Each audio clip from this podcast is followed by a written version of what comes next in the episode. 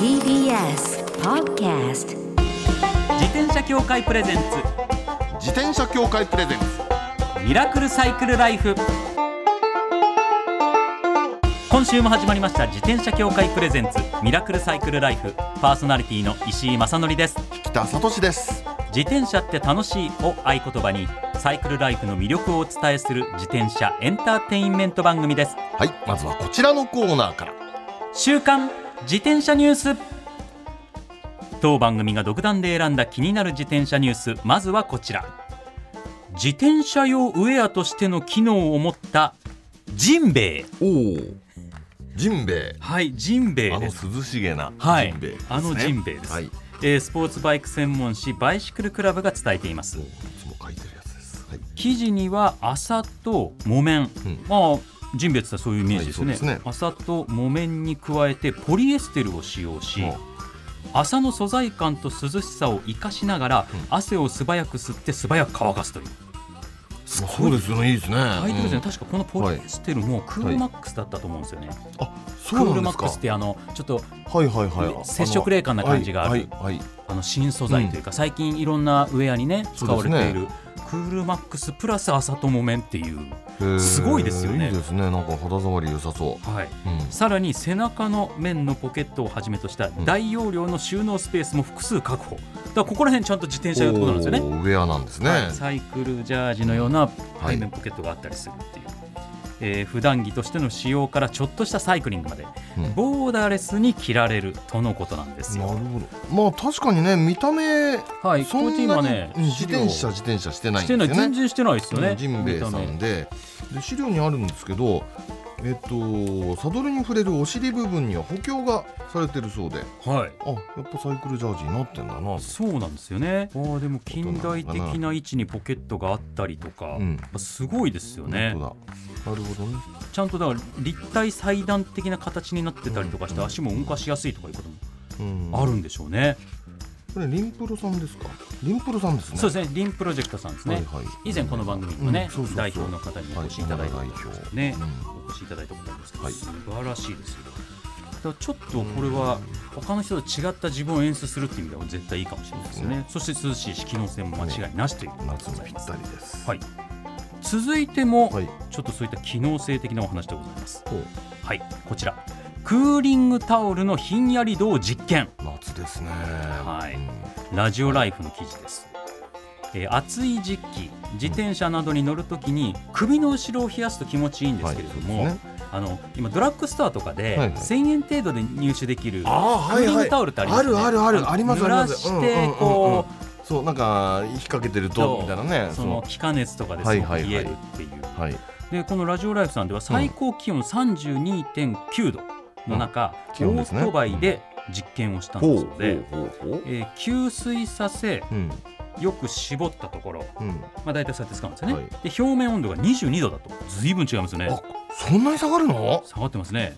それをネクタイのように首に巻いて出発すると。はでひんやり感がなくなったなと感じたらこの手のやつでこうタオルを振るあことで、残った水分が乾いた部分に行き渡って冷感が復活するでまたひんやり感がなくなったらコンビニなどで水道をお借りして給水してっていうのを実験としてやったそうです。へで午前9時から午後5時まで。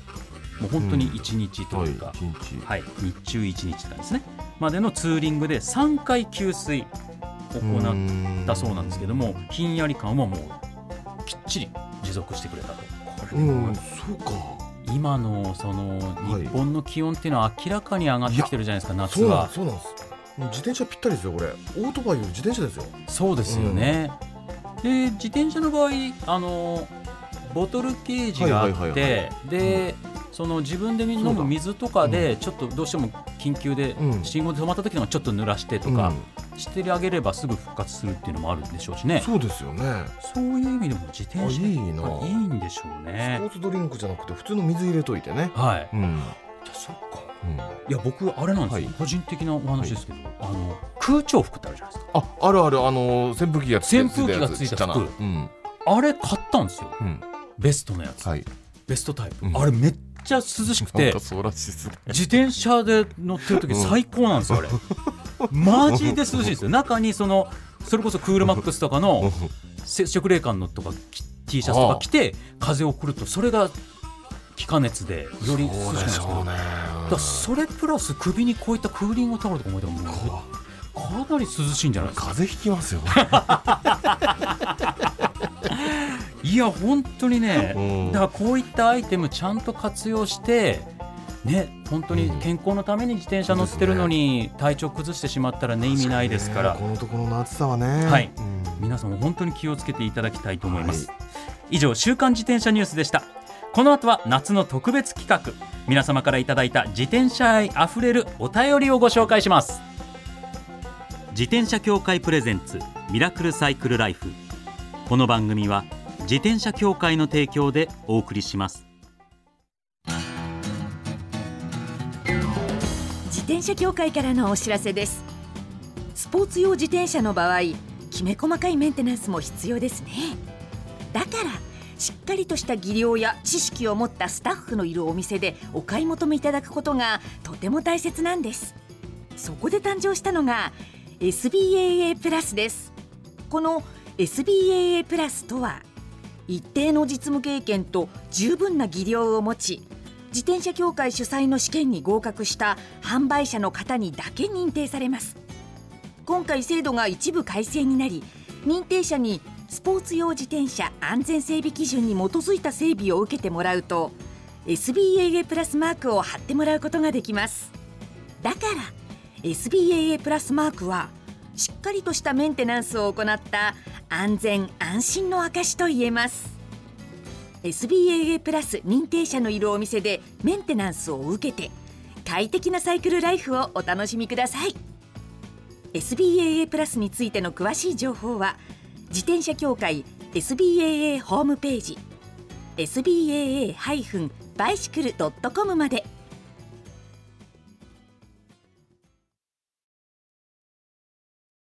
さあ夏の特別企画お便りをご紹介します、はい。お便り。い。いですね。どんどんいっちゃいましょう、はい。ラジオネーム無限さんです、はい。石井さん引田さんこんばんは。こんばんは。思い出の自転車ははい。45年前、うん。ずいぶん前ですね。中学2年の時帰宅したら玄関前に止められていたブリヂストンのロードマンです。うん。はい。母親に、うん。これはどうしたのかと尋ねると、はい買ったと言いましたが、はい。そんなはずもなくあそうですか。うん。当時放送されていたブリヂストンのラジオ番組からのプレゼントでした。わーおそうですか。うん。アマチュア無線に凝っていた私はは自転車に無線機を積んで旅をして各地のアマチュア無線仲間と交流したいあはあ。と手紙に書いて応募。はそのことをすっかり忘れていましたのでサプライズでした。あある日突然届いたんですね。これ嬉しいな。うんわかりますよ。その後もはい。進学先の校内、周辺用として40キロ先の大学までサイクリングも兼ねて移送し卒業まで乗っていました、そうですか。その後は同期で5年生かっこ笑いになる友人に譲りました。そうですか。彼の卒業後も後輩がしばらく使っていたようです初めて見た時のロードマンの輝きと嬉しさは今も胸に残っています。そうですか。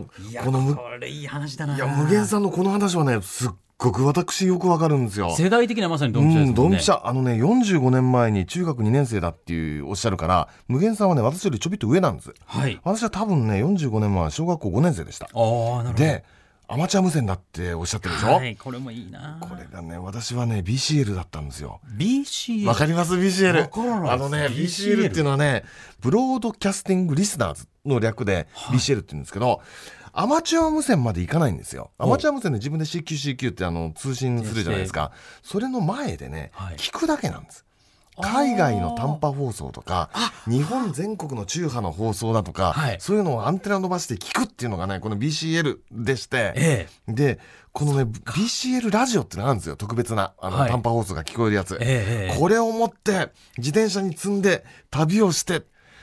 そのそこでそっち行かないと聞けない放送をキャッチして聞きたいって。ああなるほど。夢だったんです。で実際そういうことをやったんですよ私も。やばいやってやったの。同じしかもことやってらっしゃるんロードマンに乗ってたんですよそうか。もうねびったりドンピシャ。もう無限さん私心の友。心の大先輩。スマホ一つあれば全部できるんですよ自宅で。あそうですでもよねねこの時代はそのダイヤルをねちびちびちびっと回しながら、はい。その遠くモスクワからの電波を受けているとかね。そのボンからの電波を受けているもうドイツベレって言うんですけどね。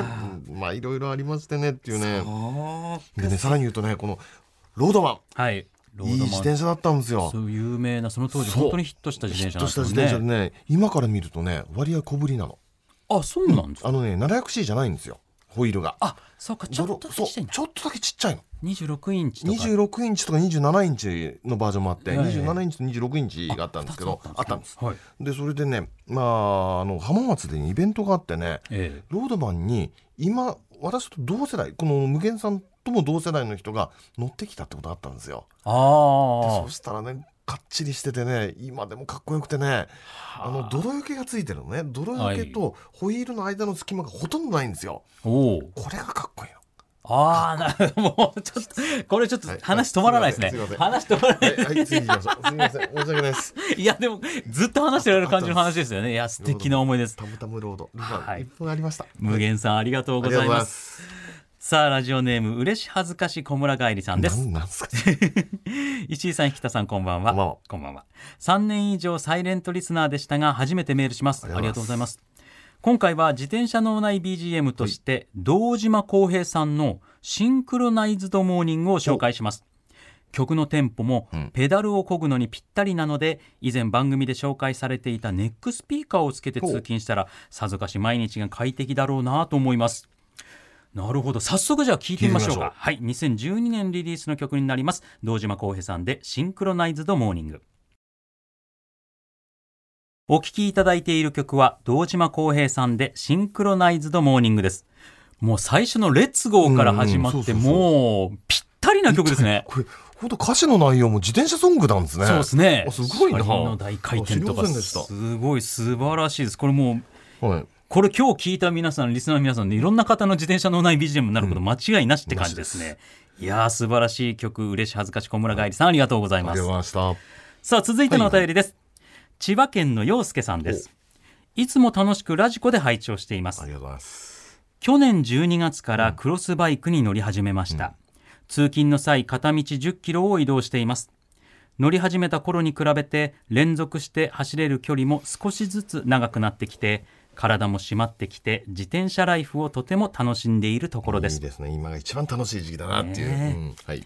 そんな中仕事の都合で数ヶ月後に南アフリカのヨハネスブルグに転勤することになりましたこれはすごいところに。あまり治安が良くない地域のようなので、自転車に乗れる場所はないのだろうと思っています。南アフリカには3年間の滞在。乗れなくなるのが残念です。3年後に日本にまた帰ってきたら乗りたいと思っているのですが、そんなに長い間メンテナンスもせずに保管して大丈夫なものでしょうか。知識がなくアドバイスいただけると嬉しいです。南アフリカでの自転車の楽しみ方なんかも情報いただけると嬉しいです。という、こいやいや、マニアックな。びっくりですねびっくりですよ。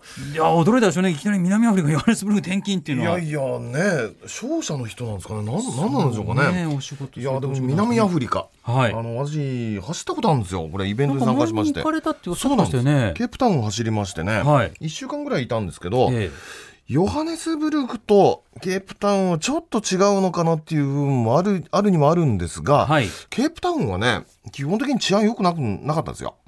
あもうね、悪くなかった、うん、悪くなかった。なんか言ってみりゃね、あの、ケープタウンだけなのかもしれないけど、ディズニーランドみたいな街ですよ。え？綺麗なの。あそうなんですすかっごく綺麗。で、その一部だけかな、港町の部分だけかなと思ったんだけど、はい。ケープタウンで100何キロ走るイベントに参加したんだけど、ええ。100何キロずーっとそうでしたよ。あそうですか、うんあれ全然なんともない。と思ったの。はい。ただ、ただね、場所によるは場所によるなんなんですって。まあそれいろんな国々みんなそうですからって、まあそうですよね。日本みたいに全部が全部治安がいい国なんてめったにないんでっていう、はい。でねその中で言うとねヨハネスブルクってここ最近あのほら大統領選のうんぬんかんぬんで、はい。ちょっと治安が悪化してる部分あるんですよやっぱり、うんだからまあそうだなっていう部分があってで自転車っていうことで言うと、はい。確かにね南アフリカの人はあんまり自転車乗りません。あそうなんですね。乗らないっていうのかねあのスポーツとしての自転車もね結構乗るんですよ。あー、えあ逆に。そういうことです。日常の自転車じゃな日常の自く転車は乗らないそう。あのスポーツとしてはだって世界で一番大きい自転車イベントが行われるぐらいにロードバイクのスポーツは盛んなんですなんだけどそれは言ってみればねだから自分鍵を持たないロードバイクみたいな話ではあ。自分の家から出てずーっと走って次に止まるのは自分の家みたいなね。なるほど。そういう使い方ですよ。そっかそっうかそっか、ん。だからクロスバイクで通勤オンなんていうのにはやっぱ向かないのかなっていう気がするんですね。でそれで言うと3年後に、えーまた乗る、えーで長い間メンテナンスもせずに保管してて大丈夫なものでしょうか、ということで言うとええ大丈夫です。ちゃんと、うんまあ雨風にさらしちゃってたりしたらあそれだとちょっとですけけど、あのー油さしてだからケミカルのスプレー吹いといて、ど、はい、でそれで3年後そのまんまだったら別にそのままですよ。大丈夫ですよね。一番やばいのはね直射日光なんですよ自転車って。実は。はあの直射日光浴びるとあのプラスチックの部品だとかはい。あのサドルのねあの合成比較みたいなやつだとか、ええ。あれが劣化するじゃないですか。そうですね。うん、あれを避ければ日陰っていうのか室内保管で油さしさしときゃ3年後って同じだと思いますよ。そうですよね、うん。全然大丈夫ですよ。大丈夫です。いや陽介さんちょっとねお仕事大変かもしれないですけど。3年間南アフリカ。ねえでも3年の楽しいと思いますよ。ね うんそれはね、はい。なかなかできない体験ですし、はい。そしてね自転車も乗って3年間乗れないともしかしたらちょっと体力、うん。またせっかく締まってきたのにっていうのはあるかもしれないですけど、スポーツ自転車として乗ってください。はい、ぜひぜはい。ひそういった形で乗るっていう手もありますあります。ぜひぜひご参考になさってください。皆様お便りありがとうございました。以上お便りスペシャルでした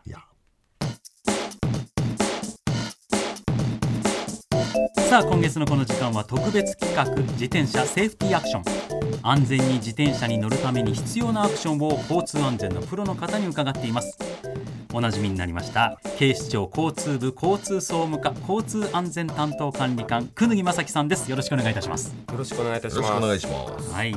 第4回目となります、はい。今回のテーマは自転車セーフティーアクション。タイトル通りですね安全に自転車活用してもらうためのキャンペーンを行っているということなんですはい。これ今まさにこのスタジオにはい。キャンペーンのポスターがあるんですけど、うんこれがねなかなかインパクトすごいんですよすごいですね。はい。北田これどうですか？これだ誰なんですか？この真ん中の間抜けな顔した人物は。間抜けな顔って。だってもこれでもなんか、う、うん、漫画のキャラクターにねそうなってそうなぐらいの。ちょっと解説をお願いしますこのポスター。はい、あの、はい。間抜けではなくの静観なというふうに。あ静観ですか？言っていただけると助かるんですけれども、はい。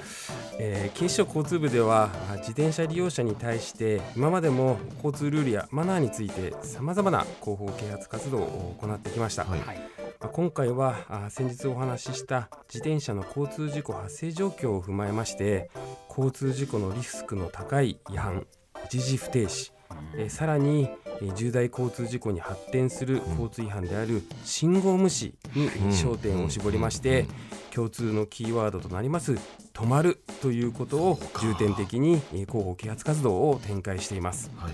まあ実はこのポスター、えー警視庁のお警察官が作者でありまして、おお。えーおこのポスター中央の自転車に乗るう人物もお実在の警察官がモデルと、はい。おそうですか？北田さん謝ってください、はい、失礼しました。申し訳ないです。はい、はい、モデルの方、申し訳ないです。はい。えーポスターを見ていただくと感じると思いますが、はい。今まで警視庁が制作してきたポスターとはあまあ違うものとなっておりまして、ね。全然ニュアンス違いますよね、はい。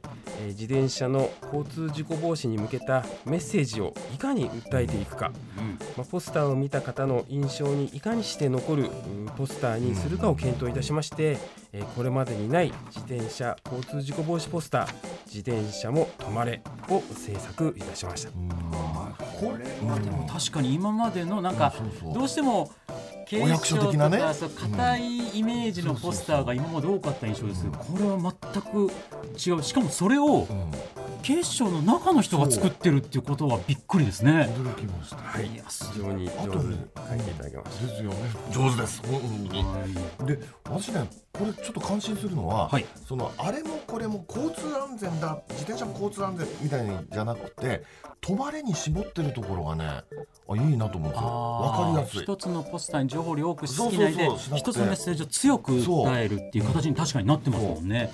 そしてなんとキャンペーンソングもあるそうなんです。まずは聞いていただきたいと思います、さあお聞きいただきました。自転車の正しい乗り方の歌でございます。すごすぎですね。いやーでも 残りますしそしてうんまあどこまでできてるかわかんないですけど守ろうとしてるマインドの自分からするとものすごい当たり前のことを歌ってるっていうことが笑いそうになるんだけどこれをこれが正しい乗り方だって歌にしなきゃいけないっていう状況は実は笑えない状況であるってことなんですよね。本当その通り。赤信号で止まれ危ないからとかね。はい。当たり前じゃねえかと思うんだけど、はい。でも実際赤信号で渡ってるのいっぱいいるかだらそれで事故が多いっていうのがデータで出てるっていうのは今までのこのコーナーで何度も話させていただいてることになっちゃうから一瞬笑いそうになるけど笑えないっていうのがすごいやっぱ状況なんだよなっていうのをすいやごく思いますよね。これどうなんですか？反響はどんな感じです？はい、あの非常に反響が大きくなりまして、はい。あのこの曲はあのフォークデュオ骨ボーンさんに制作をしていただきました。え骨ボーンさんは昨年秋の全国交通安全運動の時に、え警察署の一日警察署長を務めていただいた際に、え自転車の正しい乗り方の歌という交通安全啓発ソングを制作して歌ってもらった経緯があります。まあその時の状況を交通安全教育動画という形で編集をいたしまして、えー警察署の管内の小学校を中心に配布をして活用いたしましたところ、まあ歌詞が子どもに分かりやすいであったり、えー子どもが口ずさんでいるなどまあ、非常に、好評だったことから、まあ、警視庁交通部として正式に骨ボーンさんに楽曲制作を依頼し完成をいたしました。まあ、実際に聞くと曲のリズムや自転車のルールを簡潔に伝える歌詞がとてもいい、まあ、大人も思わず口ずさんでしまうなど非常に好評を得ております素晴らしいですね。いやーこれぜひとも皆様もね、はい街でチェックしていただきたいと思います。ポスターの方、楽曲の方。はい、えー次回がいよいよ最終回です。くぬぎさん、来週もよろしくお願いします。お願いします特別企画、自転車セーフティーアクションでした。自転車協会からのお知らせです。街ではライト自体がついていない自転車やブレーキをかけてもちゃんと止まらない自転車を多く見かけます。これって安全面から考えるととても怖いですよね。そこでみんなが安全な自転車に乗れるよう自転車協会では自転車安全基準を定めました。そしてその基準に適合した自転車にだけ貼られるのが BAA マークなんです。自転車活用推進法のベースになっている交通政策基本計画では BAA マーク自転車の普及を推進することも謳われています。つまり BAA マークは国も認めた自転車の安全安心の目印ということですね。自転車をお買い求めの際は BAA マークが貼ってあるかぜひチェックしてみてください。BAA マーク自転車で交通ルールを守って安全安心なサイクルライフを。BAA マークについての詳しい情報は自転車協会 BAA のウェブサイトまでミラクルサイクルライフ、そろそろお別れのお時間です。いや、ポスターも歌もインパクトありますよねあり。いやだからこう、どうすごいしてもそういった公的機関がやるのってはい。お堅くなってしまって、はい。インパクトが薄くてこう流されていってしまうっていうのは今まであった印象なんですよ、思います。僕ら一般市民からすると。それは明らかに今回のは2つともすごく訴えかけてくるものが強くて、うん心に残る感じがね。ねこれはいい形で広がってもらって、それで少しでもね事故が減るっていうことが一番大事な部分ですからね。いやいや自転車も止まれってのはん。分かりますよ。その通りです。大事なことですからね。皆さんもますますね気をつけて安全で楽しいサイクルライフはい。送っていただければと思います、思います。そして番組では引き続きマイ自転車ニュースサイクリストあるある自転車脳内 BGM 募集中です。忘れられない愛車の思い出も大歓迎。採用の方には番組オリジナルステッカーを差し上げます。メールアドレスはすべて小文字でサイクル -r アットマーク tbs.co.jp cycle -r アットマーク tbs.co.jp までお待ちしております。お待ちしてます。それではまた来週お会いしましょう。お相手は石井正則と。引田聡でした。自転車協会プレゼンツミラクルサイクルライフ。この番組は自転車協会の提供でお送りしました。